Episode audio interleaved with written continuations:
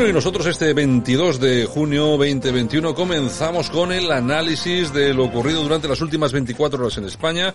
Lo va a hacer ese análisis, por supuesto, como cada día, nuestro politólogo de cabecera, el primero de la mañana, Francisco Gómez. Don Francisco, ¿qué tal? Buenos días. Buenos días, Santiago. ¿Qué tal? ¿Cómo están todos? ¿Qué tal viene la cosa? Calentita, ¿no?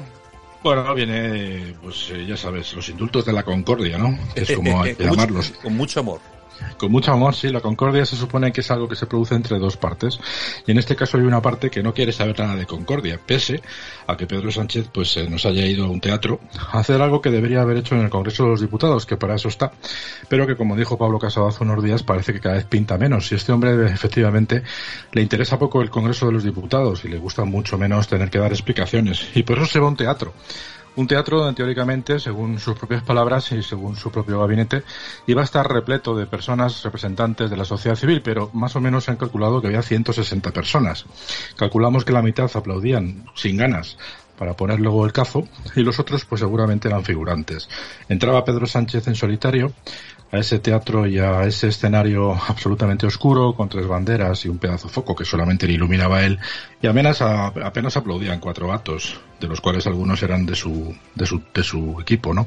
Pero es que cuando terminó el discurso aproximadamente aplaudieron unos 30 segundos y absolutamente con desgana y al final era lo que nos esperábamos muchas personas, ¿no? Y es que todo formaba parte efectivamente de la propaganda habitual de este presidente y de este gobierno que tenemos.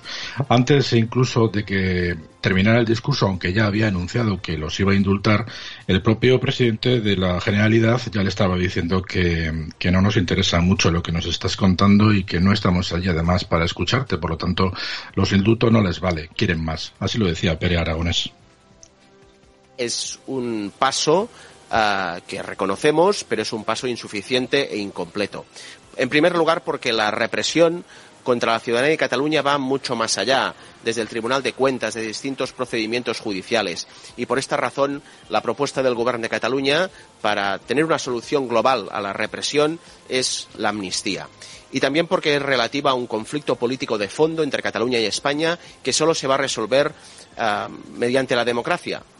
Y esta desjudicialización del conflicto quiere decir pasarlo a la política y, por lo tanto, mediante una solución democrática y nuestra propuesta es clara, es la que suscita un amplio apoyo entre la ciudadanía de Cataluña, que es un referéndum sobre la independencia de Cataluña, para que la ciudadanía de Cataluña sea la que se pronuncie sobre el futuro político de su país.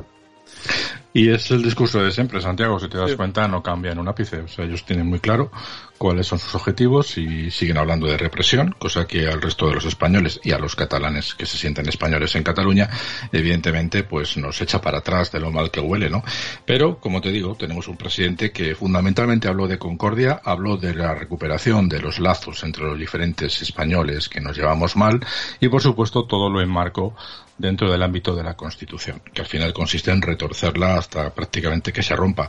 Así hablaba Pedro Sánchez y cuando llegó el momento de hablar y dar la noticia, pues le salió el tiro por la culata porque había dos o tres de la CUP que le reventaron el acto. Escuchamos a Pedro Sánchez. Por eso mañana, pensando en el espíritu constitucional de concordia, propondré al Consejo de Ministros conceder el indulto a los nueve condenados en el juicio del proceso, que hoy están en prisión.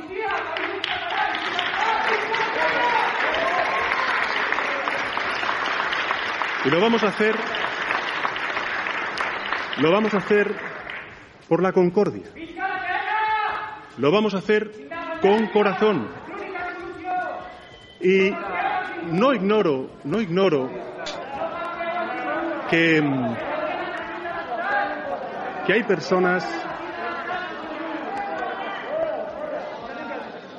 y no ignoro, como estamos viendo, que hay personas contrarias a esta medida. Y tampoco ignoro sus razones. Las respeto. Bueno, la respeto, ¿eh? esto es así. Bueno, venía arrastrado de, la cumbre con Biden y como ya venía el hombre con bastante aprendizaje, pues le ha sido fácil arrastrarse hoy un poquito más, ¿verdad? 25 minutos ha durado el discurso, ¿no crees tú que se le ha complicado mucho más la vida? En fin, por supuesto, el Partido Popular andaba bastante mosqueado con el tema, evidentemente se han dado cuenta de que hay una parte de la cúpula empresarial que les han dejado también fuera y se reafirmaban como un partido independiente, cosa que nos entra la tos, pero bueno. Ahí tenemos a Almeida, como de costumbre, para hacer su gracia correspondiente. A veces creo que es tan simpático que llega a ser un poco el bufón de Génova, pero bueno, le escuchamos. Hoy hablaba de cornudos y apaleados. Mínimo que podía haber exigido el presidente del gobierno eh, en sus conversaciones con el mundo independentista, todos sabemos que ha tenido conversaciones con el mundo independentista, es que les pidiera que cornudo, pero no apaleado lo digo en un tono coloquial que entienden todos los españoles. Una cosa es ser cornudo y otra es ser apaleado. Y lo que están haciendo los independentistas con Pedro Sánchez y por extensión con los españoles, porque Pedro Sánchez representa a los españoles, es cornudo y apaleado. Bueno, más o menos viene a ser un poco lo que comentábamos nosotros ayer. Es un doble engaño. El engaño del presidente a todos los españoles y el engaño que pretende el presidente hacer a los catalanes secesionistas. Pero ni unos ni otros le creemos, ¿no? Como digo, Casado estaba bastante mosqueado. Estaba con su grupo parlamentario en el Consejo, en un acto paralelo. Evidentemente estaba organizado para hacer eso propio. Y bueno, pues durante aproximadamente una hora, pues ha estado desgranando la posición y el posicionamiento del Partido Popular ante esta crisis. Escuchamos los primeros 20 segundos a Pablo Casado. Los nacionalistas quieren que España y lo que representa deje de existir. Sánchez quiere que el PP y lo que representamos deje de existir. Los nacionalistas necesitan a Sánchez para que España deje de existir y Sánchez necesita a los nacionalistas para que el PP deje de existir. Ese es el pacto de los indultos trampa. Ahí estaba casado. Bueno. Sí, ¿han entendido algo? No, ¿verdad? Bueno, pues vamos a poner otros 30 segundos más, a ver si en este caso le comprendemos. Otra vez, Pablo Casado.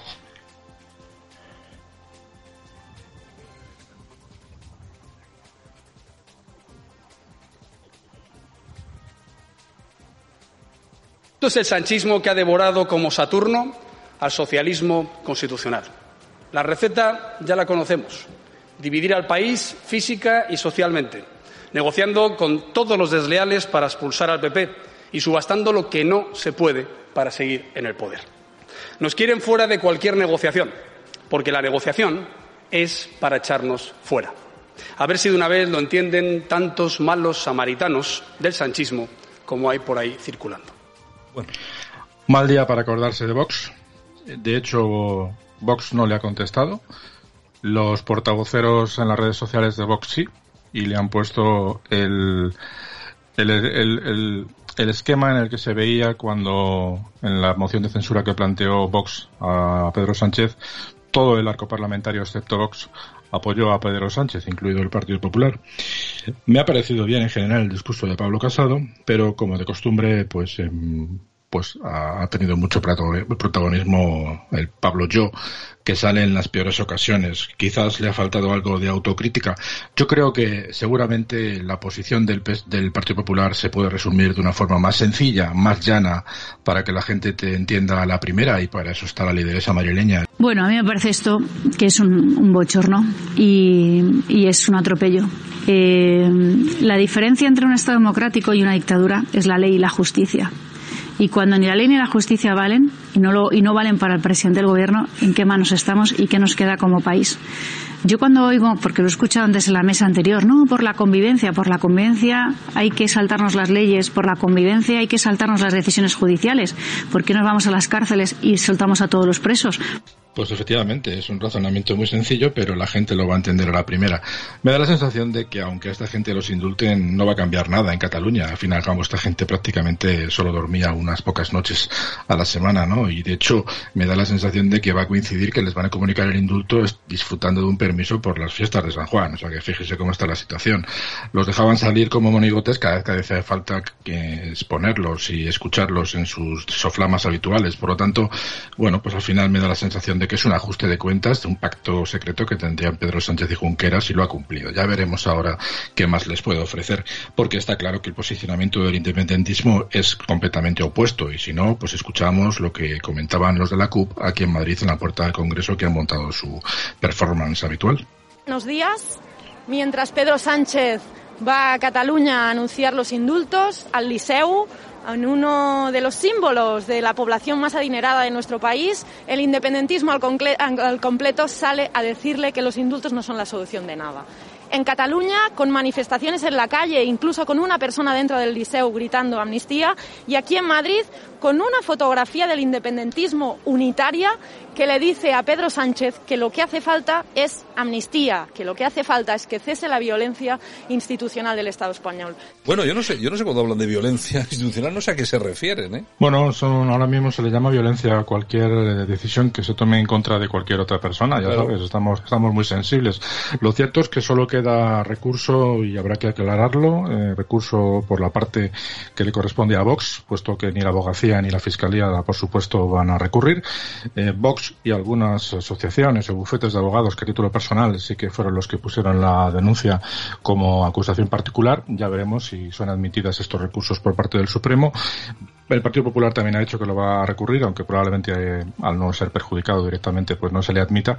Y ya veremos hasta dónde llega todo esto. Lo cierto es que el jueves saldrá publicado seguramente en el BOE antes y probablemente pues eh, para el jueves pues tanto los indultos como el tema de las mascarillas, que ya saben que a partir de, del día 23 ya prácticamente podremos, 26 ya no las podremos quitar en la calle y también han aprovechado para hacer una rebaja del IVA de la factura de la luz del 21 al 10. Ya saben, las buenas noticias van junto con las malas para intentar apaciguar un poco al personal. Esperemos que no caiga esto en saco, roto, en saco roto, Santiago, y que lo tengamos en la memoria durante los dos próximos años, porque no creo que tenga mucho más recorrido este asunto. En todo caso, nosotros sí que lo iremos recordando de vez en cuando. En fin. Sí, por don, supuesto. Don Francisco, un abrazo muy grande. Hasta mañana. Hasta mañana.